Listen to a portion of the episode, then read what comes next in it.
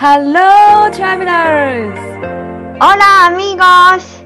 遠く離れたスペインとアメリカで旅を仕事にしている彩香と愛です。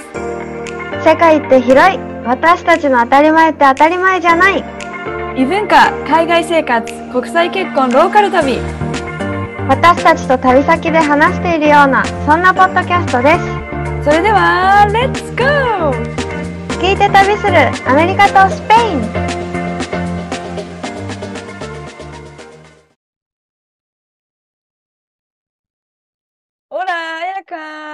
¿Qué tal? ¿Cómo estás? おう。オラー。いい bien 顔がどうやってた。ケータル言いながら。うないにも言ったもんね。今朝ね。学んだことはすぐ実践。はい。素晴らしい。だから伸びますね。これはどんどん。ちょっとさ、前に話しうん。た、うん。あの子連れ旅ハプニングのエピソードでいろいろさ、バッテリー、車のバッテリーが上がったり、はいはい自然公園に行ったら、ね、あの、今日のチケット売り切れたとか、もういっぱい電話しなきゃいけないっていう時から、もう本当に毎日いろんなとこに、今まで貯めてた要件もさ、もうバンバン英語であの 怖いもの知らずになったかのように電話し始めて、人ってこうんなんうん一個の件で変わるんだっていうのをね、あのー感じております。でもいや、素晴らしいよ。でも、これが一つのきっかけだよね。ちょっとさ、ある意味さ、あ、先週につながるけど、コンフォートゾーンを超えたんじゃない？ロブちゃんがいつもしてくれるっていうコンフォートゾーンを超えて、だから、新しい愛はちょっとガンガン聞けちゃう。でもさ、やっぱりアメリカ人、なんだろう、あのー日本に帰ってて、ちょっとこ細かい話になるけど、日本に帰ってて、自分の一年検診、病院に行けなかったんだよね。で、それうんがちょっとまあいいやってちょっとね、しちゃってたんだけど、うんいなと思って電話して、ちょっと一年検診スキップしちゃったから予約したいんだけどっていうのと、まあ、ちょっとクラスで必要な、今ちょっと取ってるクラスがあって、なんか TB テストっていう、まあなんかとりあえずね、テストしなきゃいけない、あの血液のね、っていうのも、ちょっとめんどくさいからやらずに、あの、先生に早く出せって言われてもやらずに、ちょっとこう置いといたものをね、予約しようと思って、いざ電話するわけですよ。あの、アポイントメントしたいんですけど、私の TB テストもしたいんですけどって言ったら、なんか、When's your birthday? みたいな。え？は？みたいな。うん えなんか、When's your birthday? って言って。もういいし暗いのっていうのをなんか、しかも電話でしょ？え誕生日みたいな。誕生日いつうん もう2回ぐらい。は？は？あ、でも今の聞き取れたわと思って。でも 自分の誕生日、September 23rd, 1989って言って、OK。うん。What? Oh, can you say that again, please? って言われて。When's your birthday? うん。またなんかもう、めげそうなくらい。愛も、負けず負けずに早口で言ったらよかったのに。ね、もうダメよ。それやったらスムーズにいかないから。あ、そうか、そうか。お互いにそう。お互いに、excuse me? やっぱ前の私だったら、うわ、怖い。何？何言ってんの？早いみたいになるかわかる。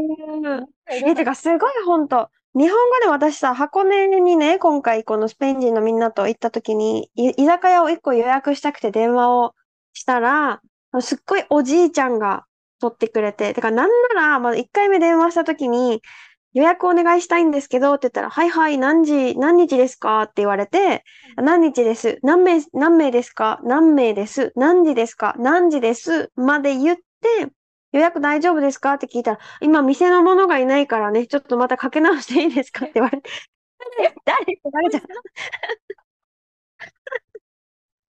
もうびっくりしちゃって、ここまで聞いて、そう、はいはい、はいはいって言いながら聞いてたのに、誰？ってなって、で、もう一回、なんかこっちからかけ直すから電話番号教えてって言われたけど、なんか本当にかけ直すかなと思ったから、いや、私がかけ直、もう一回かけ直しますねって言って、翌日にもう一回かけ直したら、おじいちゃんが取って、うん。すごいおじいちゃんで、何日に予約をしたいんですけどって言ったら、あー、そうなの。ありがとうね、みたいな、もうこ、こんなリズムで、これは予約が取れているのかな、みたいな。しかもすっごいゴニョゴニョゴニョって喋るわけね。ど電話。どんな居酒屋ですか、まず。で、しかもなんか、うんでなんて言ったっけな？あ、で、すごい、ホテルはどこに泊まるのかってすごい聞いてくるから、うんなんか、え、もしかしてこれ外国人って言ったら嫌がられたらどうしようってなんか心配になって、どこの旅館に泊まるのって最初聞かれて、旅館じゃなくてゲストハウスなんですって言ったら、ゲストハウス？うん。どこにゲストハウスがあるの？箱根にみたいな聞かれて、え、あの、どこどこにある、あって、そこから行きますって言ったら、本当に箱根？とか聞かれて、え、やばい、これ断られたらどうしよう。当日断られたらやばいと思って、一応、あの、私と旦那さんがスペイン人で、その、スペイン人8名と9名と行くんですけど、って言ったら、スペインから箱根まで、みたいな、このリズムでさ。で、なんか、あ、そうなんです。大丈夫ですかね？って言ったら、そしたら、テーブルがいいのかな？みたいな。めっちゃ優しくて。素敵なおじさんと話してるみたいな感じだよね。あ、全然座席、座座、座敷で大丈夫ですって言って、そう、箱根はね、私はからね、みたいな。え？ーってなって。バスが早く終わっちゃうから、帰り道は大丈夫かみたいな。帰りの手配はしてるのかみたいな。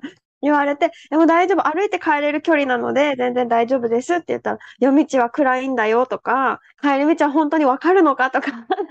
なんかさ、あれかな、ちょっとこう、うなんか子供から電話が来たみたいに思ったのかな？だ って、みたいな。旦那がって言ってるのにだよ。ね。でもそんな感じ。あその人は店員？店員さん？その人？や、多分ね、おじいちゃん作ってくれる人だと思うんだけど、でも最終的にじゃあ予約はこれで大丈夫ですかって言って、本当にさ、なんかコントみたいな話なんだけど、な、何曜日だったかな？水曜日の、何日水曜日の、えっと、18時からお願いしますって言ったら、はいはい、何日木曜日の19時ねって言われて、違う。全然違うみたいな、違います、違います。で、人数は6人だっけみたいな。いやいや、10人です、みたいな。に入れないと大変なことになっちゃうよ。そう、で、もう一回言い直して、なんか本当に大丈夫かなって思いながらね。で、もう一回言い直して、あ、そうだった、そうだった、みたいな。で、電話を切りました。で、予約できてるんかな、心配だな、とかって、そう、言ってたら、最終的に1週間後ぐらいに電話かかってきて、なんと入院しちゃったから、お店が開けられなくなっちゃったって言われて、もう、結局そこには行けなかったんだけど、そうで、そうで、箱根に行った日にね、もし空いてたらと思って一応お店の前まで行ったけど、やっぱ閉まってて、本当に？そうなの。なんていうオチというか、うん。そう、え、でもなんか、え、大丈夫ですか？みたいな聞いたら、あ、でも、大丈夫、大丈夫、みたいな。それは、あの、心配してくれてありがとう、みたいな。大丈夫だからね、って言ってくれて、た奥さんかな？おばあちゃんから、おばあちゃんと話をして、で、なんか、せっかくスペインからわざわざ来てくれたのに、すいませんね、みたいな。ああ、そう、ちょっとでも感じ。お会いしたかったね、そのオチ。会いたかったよ、本当に。えでもだから、日本人でも電話難しいのにっていう話につながるんだけど、そういうことね えでもおじいちゃんそ聞き取りにくい。てか、うちのお父さんも訳しづらい日本語を喋る。主語がう、ない。うんいつも主語がないから、あの、ロブちゃんとの両親に、お父さんが言ってることを訳すのは本当に難しい。あの、うんうん喧嘩したぐらいだから、喧嘩というかね、お互いイラッとっていう。あら、そうかそうか。This episode is brought to you by Paramount Plus. Get in, loser! Mean Girls is now streaming on Paramount Plus. Join Katie Heron as she meets the plastics in Tina Fey's new twist on the modern classic. Get ready for more of the rumors, backstabbing, and jokes you loved from the original movie with some fetch surprises. Rated PG 13. Wear pink and head to ParamountPlus.com to try it free.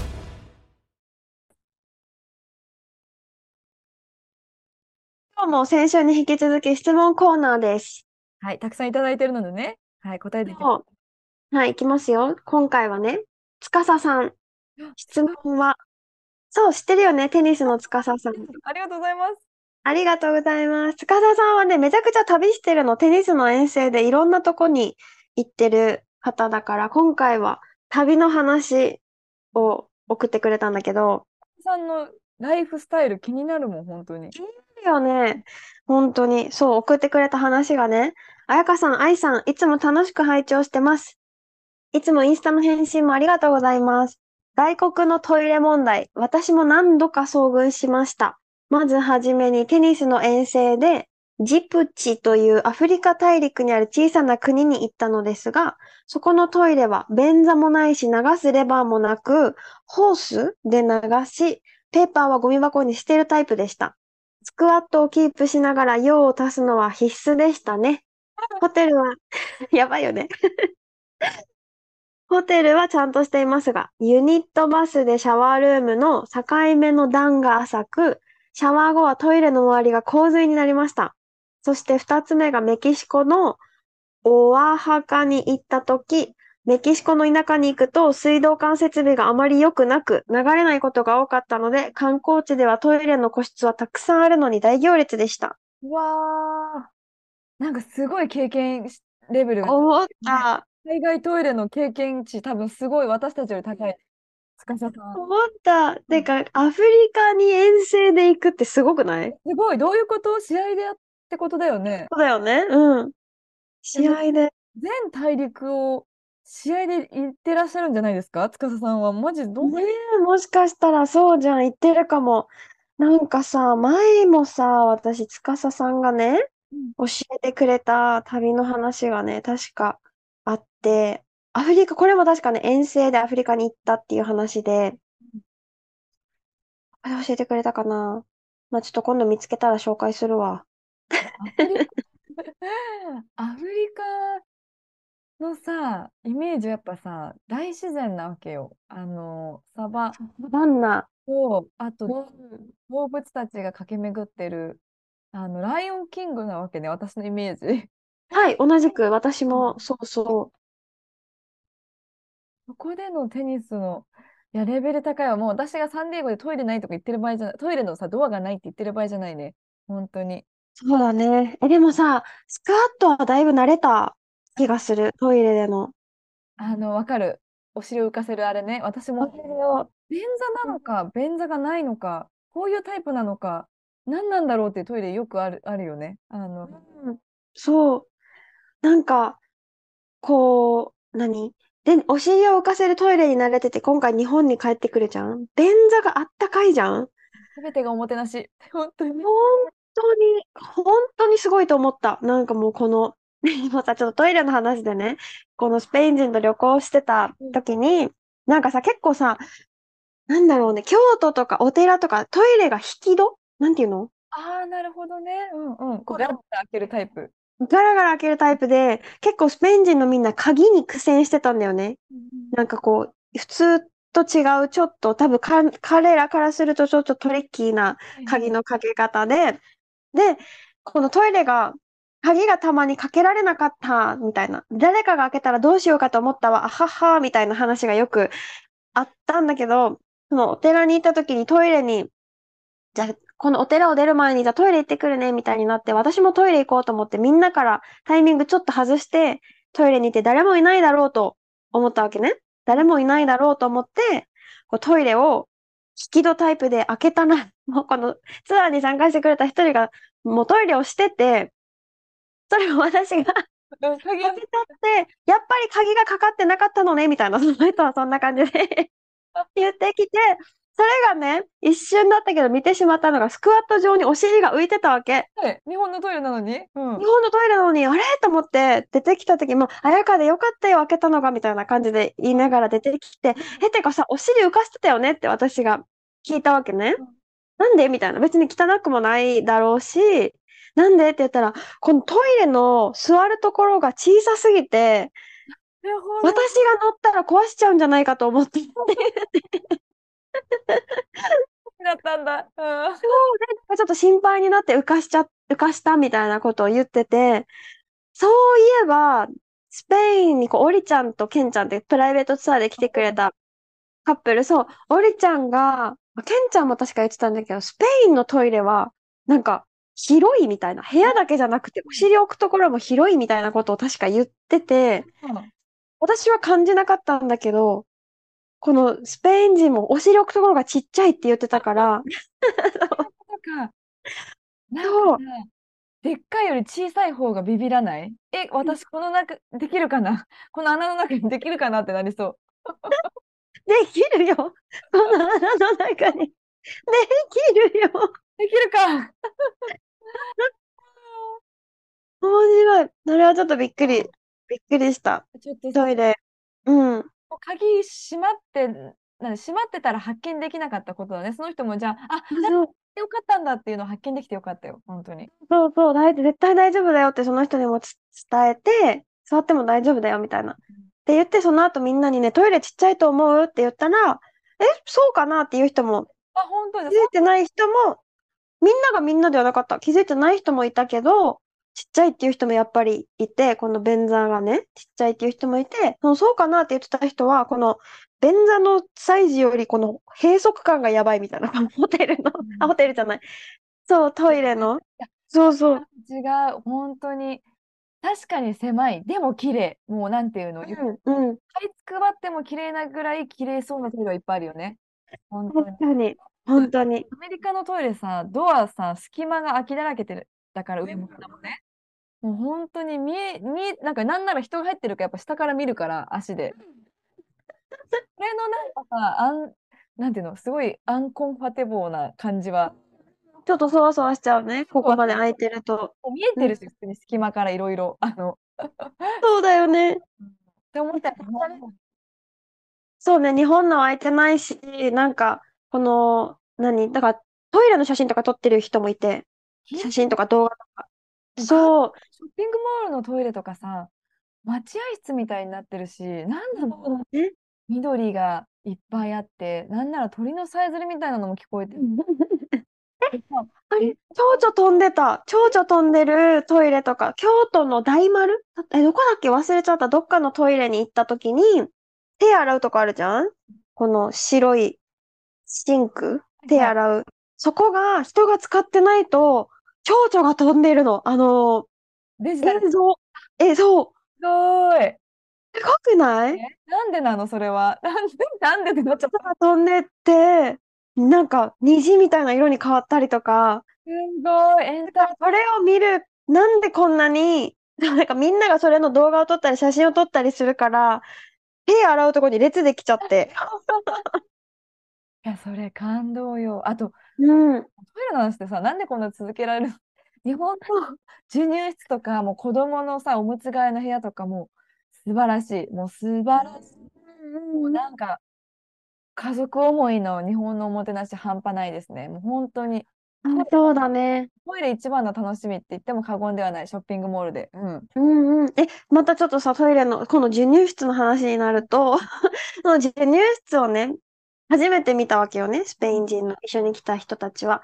え、この部屋は何？みたいな。赤ちゃんのための部屋で、こう、授乳したりとか、ミルクを作ったりとか、おむつを替えたりとか、そういうのもできるんだよって説明したら、え、すごいみたいな。でも、必ず女性しかじゃあ入れないってこと？ってほうほうほう。聞いてて、なんかお母さんのマークがついてたんだよね。なんか哺乳瓶のマークと、哺乳瓶のマークで、で、そうそうそう、その私たちが入る、ここ何？ってそのスペイン人の人に聞かれたときに、3人組の4人お家族か、お父さん、お母さん、で、子供2人。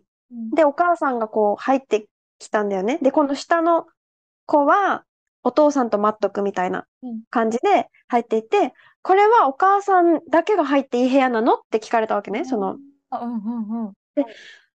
そういうサインは変えてないけど、多分お父さんが入ってきたらすっごいびっくりすると思う。うわー、でもなんかそれ日本のちょっと社会を表してるよね。その、そ何？う。で、お母さんがやるものだっていうマークとさそ、うそうそう。でもそうじゃない。お父さんがさ、入るって想像もしなくて、私も。私が使ってた時、日本の池袋の、あの西部のトイレ、あの、こう、お父さんも普通にいた。多分、授乳室はもちろんけど、入ってもいい。けうどん、お母さんのマークが入ったら入りづらいよね。うん。って思うけうんど、私が使った時は結構お父さんもおむつ替えに入ってたから、うん。うん。いや、多かった。だからダメなわけではないけど、多分、うん一般的な社会とか家族で多いのは、なぜかお母さんが小さい子の世話をするっていうのは、すごい、なんか、だし、うん授乳室じゃん。なんかわかるじゃん。授乳室って書いてるから。授乳室に男の人が、まず入ったらさ、セクハラじゃないけどさ、そういう感じになりそうじゃない？おっぱい出してるからね。そんなこと言って、うん。確かにもうそんなこと言ったらさ、アメリカなんて父出してるよね、公共の場で。そう、スペインもだよ。レストランでみんなでご飯、なんならさ、この食事会で男性も女性もいる中で、一人の社員がうん赤ちゃんがいてうん、普通に上司の前で 授乳してたから。その時は多分おっぱいではなくミルクが出てくるものとして、うんなんて言うんだろう皆さんにそう。だろうね。びっくりですもるよね常識がね、うんアメリアメリカでそれはないと思うけどここまではないと思う。でもなんか大丈夫だろうなここでやっちゃってっていう乳首が見えなきゃ大丈夫だろうなっていうパターンでやってる人はすごい多いよね。えーえ、でも、オーストラリアも結構ね、見た。あ、でも、みんなスペイン人だったかな？そう思うと。え、でもかん、いやいや、関係ない。スペイン人じゃなくても、普通に、何？授乳？しレてた？ストランで。そうそうそなんかさ、日本に帰るときにみんな心配したんだよね。この授乳ケープをして、してでも、なんか授乳するのが気まずいみたいな、公共の場で。う。そうなんだ。で、だからどうしようって言ってる人がいて、え、そうなんだって私も思ったんだよね。うんうんうん。いいとは思うんだけど、気持ち的にちょっと公共の場だとしづらいみたいな、あね。あ、なるほど。大変だよね。まあまあ、だからそういう部屋が多分綺麗に作られてるんだろうね。そうね。外の場そうで。だね。なんか面白いね。こう、き、私だったら何とも思わないところをさ、質問してくれるからさ、ああ、そっか、みたいな気づくところが。え、うんだから海外、アメリカに住んでて日本に移住した、戻った知り合いがいる。日本人でね、国際結婚で。やっぱりさ、小学校とか行くとさ、お便りにお母様へって書いてあるんだよね。子供のことに関することは。ああ、なるほど。なんていうの？夫婦で子育てっていう認識よりも、やっぱ。りお母さんがやる、やって当たり前って市が思ってる市の連絡のお知らせの紙とかもね。なるほどね。なんかちょっと視点が変わってきちゃったけど、うんやっぱりうんここは海外と日本でまだ違った視点だなって思う思うって書いてあって、うん。何って思った。うん。そうだね。まあもちろん少しずつ変わってきてはいると思う。ね、いるだろうけど。ここお母さん絵なんだっていう、多分気づかないね。さらって読んじゃえば気づかないんだけど、その子は言わないみたいで。うんうんうん。うんだって、愛もね、前ストーリーで載せてくれてたお父さんがめっちゃ来てるみたいな、このリアの。バレエクラスね、あの、踊る誰ね、バレエか。うんバレエクラス。なんか10人ぐらいいて、は8人はパパ、2人はママみたいな。なんかもう全然あり、全然ありだし、ロバートも連れてくし、なんなら水泳クラスはなんかお父さん担当みたいな人が多いよね。ねお父さんも楽しいんじゃない？そしたらパパともできて。でそう思う。ねなんかね、本当になのに、あの、主婦じゃなくてさ、お父さんの方の主婦、男の人が、あの、お母さんがメインで働いてお父さんステイしてる人も何人か知ってるし、え楽しそう。え、私ちょっと見たいもん。なんか公園とかでパパたちが、えー、もうこんなのできるようになったのってこうパパ同士で話してるの。えでもさ、実際はさ、日曜の朝にさ、公園に行くとさ、パパが連れてきてる人が多いんだよね。あの、公園に。で、スタバ買って片手にコーヒー持って、多分、私が見たパパは、まあ、ひ一人は1歳ぐらいの男の子、もう一人は3歳ぐらいの男の子を2人、ふんふんふんって連れてくるんだけど、一瞬にして2人が違う方向に走ったわけ。で、パパが、おどどうしようみたいな。どっちにで、が、やっぱ下の子の方に追いかけるじゃん。で、もっと先で、その下の子の方が、滑り台をあの反対側から駆け上ろうとしてて、で、うんパパがそのコーヒーを置いて、その子をやめ、ちょっとダメだよって言おうとするんだけど、置いたコーヒーがこぼれて、てんてんやわんやしてるのを見て、あ、でもやっぱり普段連れてってるのはやっぱお母さんなんだろうなって思った。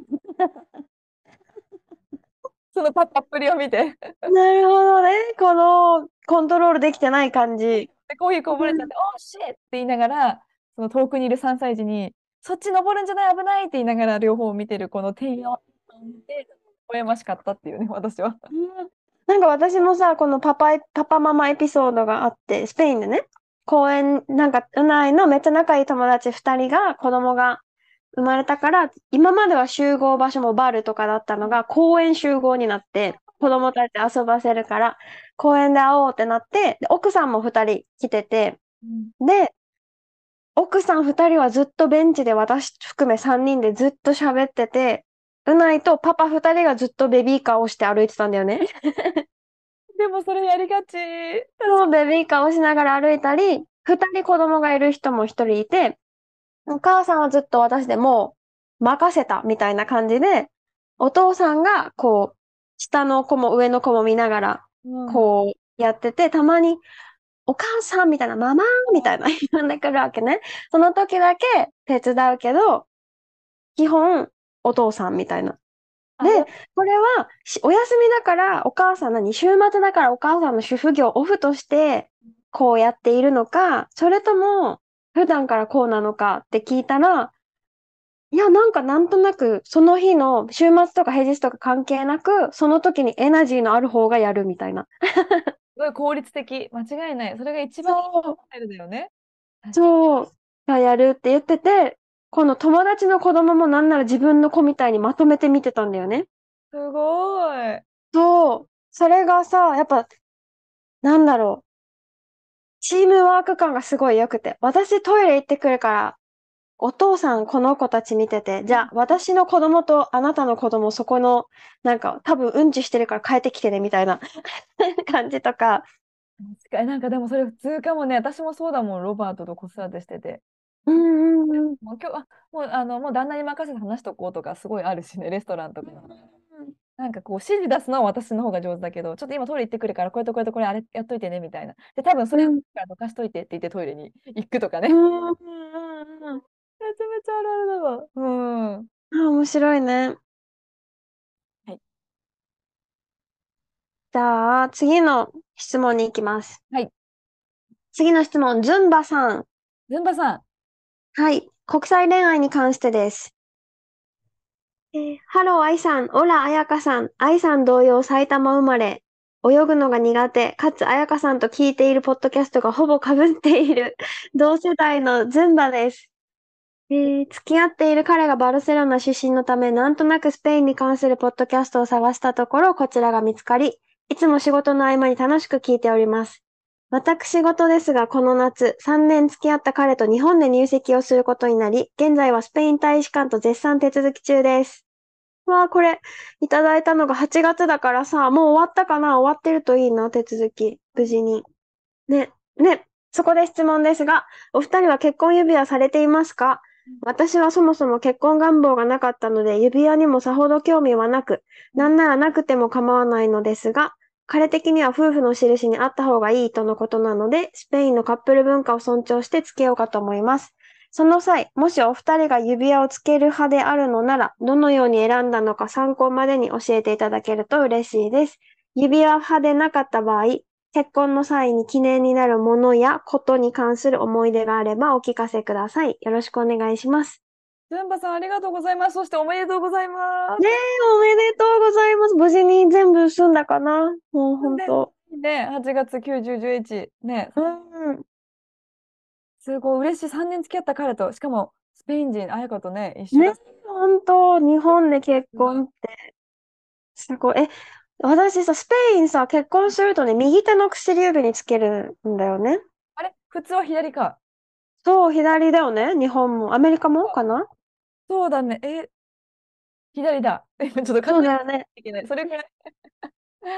そう、右手にスペインはつけるけど、ズンバさんはどっちに、右手の薬指につけているのかな？どうだろ旦那がスペイン人で、日本う。でで、も日本に住んでたら左になるのかな？え、彩どうなんだろうねよね。だからスペインだからね。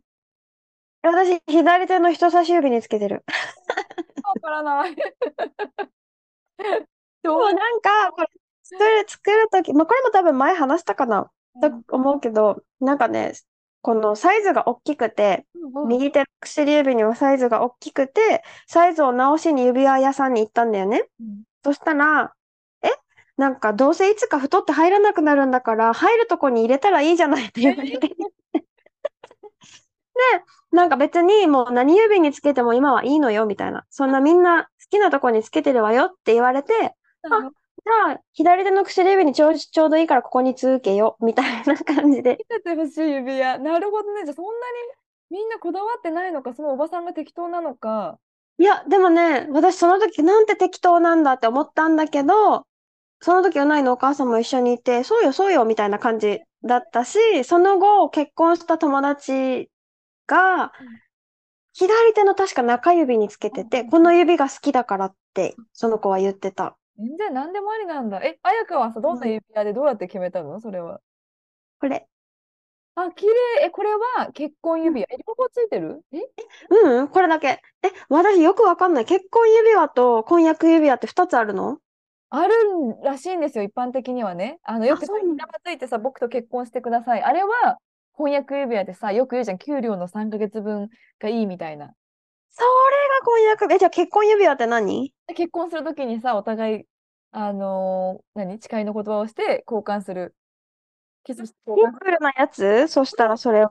あ、じゃあみんな2つつけてんの？左手の薬指に。たね、アメリカの場合、なんかね、結構多分これ古いのかな？私の時は人気だったのは、その結婚指輪が、まあ、例えばちょっとおね、ダイヤモンドみたいなのがついてるとするじゃん、丸い。うん。えっと、婚約指輪。で、そこうんうん。チってはめられるように、その下に結婚指輪を二重につけるみたいな人が多いんだよね。ええあ、じゃあパッと見一つってこと？あ、そうだね。パッと見は2つリン、なんか線が見えるけど、なんかそこがマッチしてる人が多いかも。ロブママのえーなんかそうだね、パッと見一つだけど、実は二つには外せて、私のイメージね、重ねて、ダイヤモンド。とやつを重ねてつけるみたいなイメージがあるし、そうしてる人が多いけど、私は全く違います。本当に。あの、なんか質問でさうん、どんな指輪を、え、なんだっけ？着る派なのか、そう。え、指輪？しされていますか？そうだね、したりどう。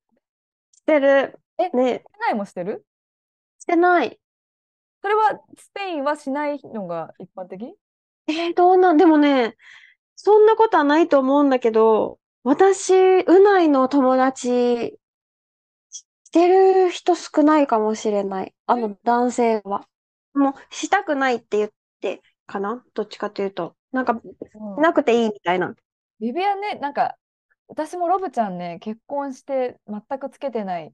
それは指輪がうん。すごいなんか心地悪いし嫌だからって言ってつけてないけど、一般的にアメリカ人はイメージはつけてる感じがする。そうなんだ。ロバートはつけてないし、ずーっとつけてないし、もう指輪入んないって言ってた。それ。あ、そうなんだ。え、だってね、うないのお父さんもしてないし、あの、友達、最近結婚した友達も二人いるけど、二人ともしてない。あ、でもしてる人もいるから半々なんかな。うーん。どうなんだろしたければしてもすればいいしっていう感じなのかう。な。うんうん。でもなんかちょっとた結構まあ嫌味言ってたかも。え、結婚してるのになんでつけてないの？独身って思われるよみたいな こと言う。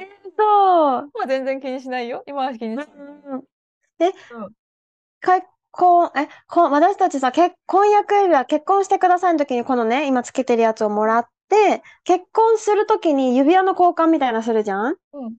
それもこの同じのを使って、でもうない持ってないから、指輪を。うん私のこのさ、中指のこの。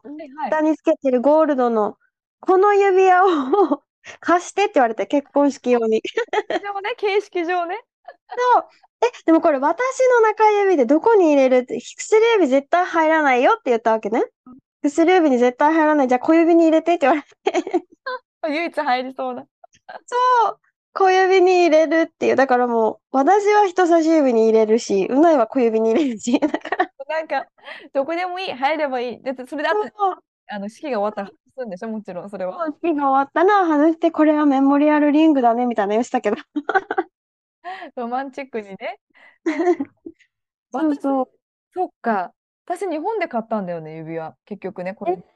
一緒に選んだってこと？あの、結婚が決まって、婚約指輪として買ってもらって、同じくこれを結婚式で使おうと思ってたんだけど、結局結婚式の二次会でロブちゃんがサプライズで結婚指輪買ってくれてて、えー、もらったっていう感じうんうんうん。まあ、普通に普段つけてるけど、なんかちょっと怒りすぎた時は外す。え、何それ？二つつけてるってこと？そしたら。左に結婚指輪、右に一応婚約指輪みたいなのをつけて。なるほど。そうだね。普通に私はそんなダイヤモンドのものっていうよりかは、普通に自分が可愛いと思ったピンクゴールドのやつを、その時は婚約指輪として買ってもらったけど、ロバートも買った、自分の買ったのにシンプルなやつ全くつけてくれなくて、最初うんイラッとしたよね。それはね。え、私でも選んでないもん、自分で。あ、選んでくれたんだ。あっちが。そうそうそう。そうだね。うんうんうん。だから、まあ、ばら、まあ、それぞれだね、指輪つける場所も。え、私ちょっとズンバさんにき聞きたい。ズンバさん何指につけているのか。そしてつけているのか、つけていないのか、旦那さんもつけているのかとかね。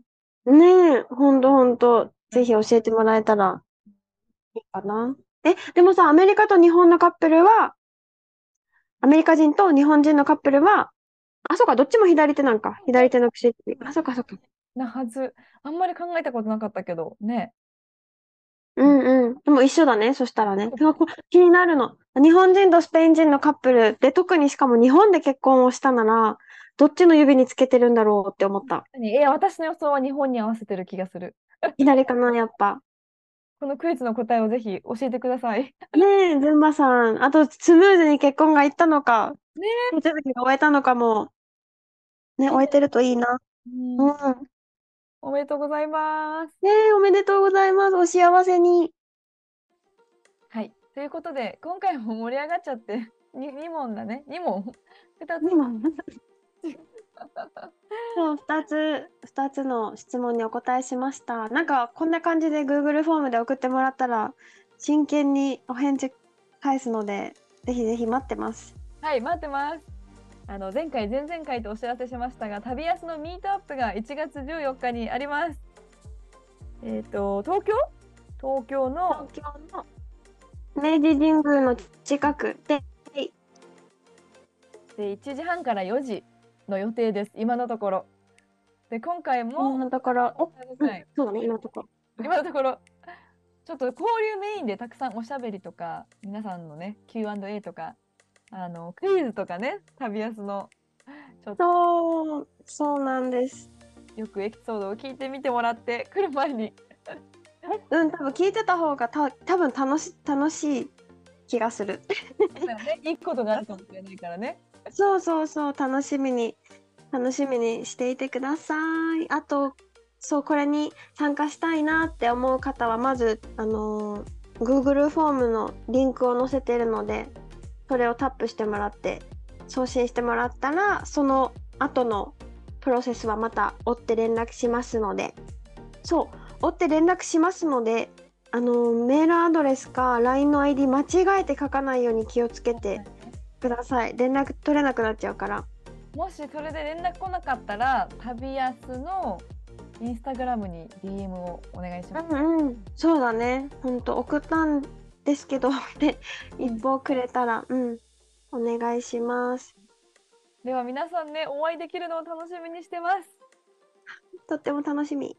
では皆さんまた来週お会いしましょう。See you next week!